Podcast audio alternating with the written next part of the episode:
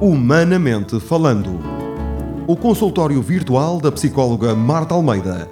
Porque a sua saúde mental é tão importante quanto a sua saúde física.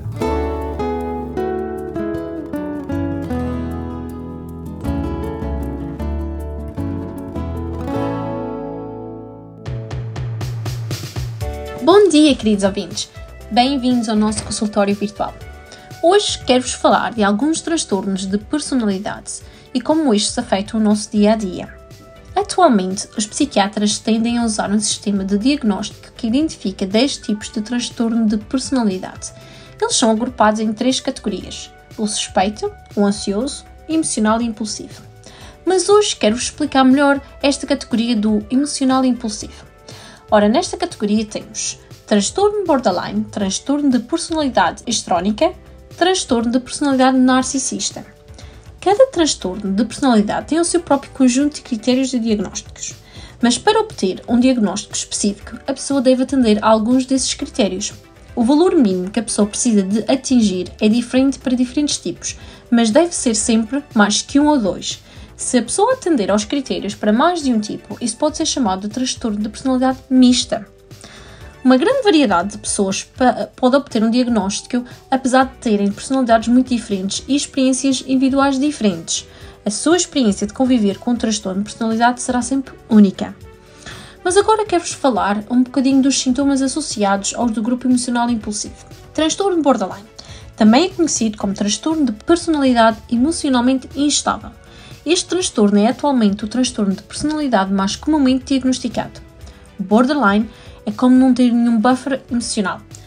Pode ir do nada para emoções extremamente avassaladoras e lutar para expressá-las da melhor maneira. Ou não ter um forte senso de quem você é ou que quer da vida.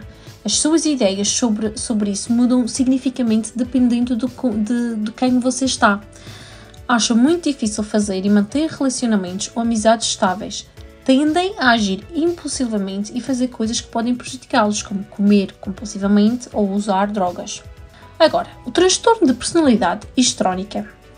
A maioria das pessoas gosta de receber elogios ou feedback positivo sobre as suas ações, é normal. Quem, quem não gosta?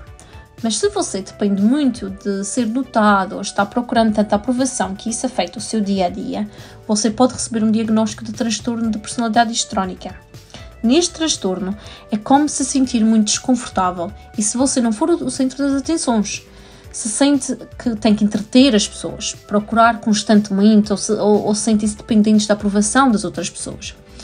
E podem também obter a reputação de ser dramático ou excessivamente emocional. Agora, o transtorno de personalidade narcisista.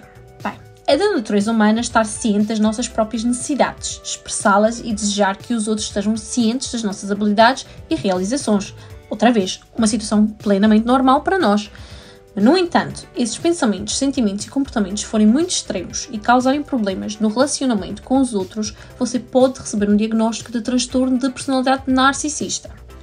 Este transtorno tende a acreditar que existem razões especiais que o tornam diferente, melhor ou mais merecedor que os outros, tem uma autoestima frágil, de modo que você confia nos outros para reconhecer o seu valor e as suas necessidades têm tendência a ficar chateados se os outros ignorarem e não lhe derem o que eles acham que merecem, ressentir-se com o sucesso das outras pessoas e colocar suas próprias necessidades acima das outras e exigir que elas também o façam. São tratos muito comuns deste transtorno. Bem, todos nós podemos experimentar dificuldades com os nossos relacionamentos, autoimagem e emoções, mas você pode obter um diagnóstico se eles parecerem instáveis ou intensos e causar problemas significativos na vida diária. Por isso, consulte o seu médico se tiver algum destes sintomas. Bem, por hoje é tudo. Desejo-vos uma semana cheia de saúde mental. Obrigada e até para a semana.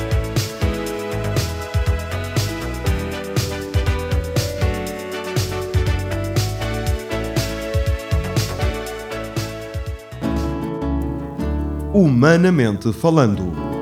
O consultório virtual da psicóloga Marta Almeida. Porque a sua saúde mental é tão importante quanto a sua saúde física.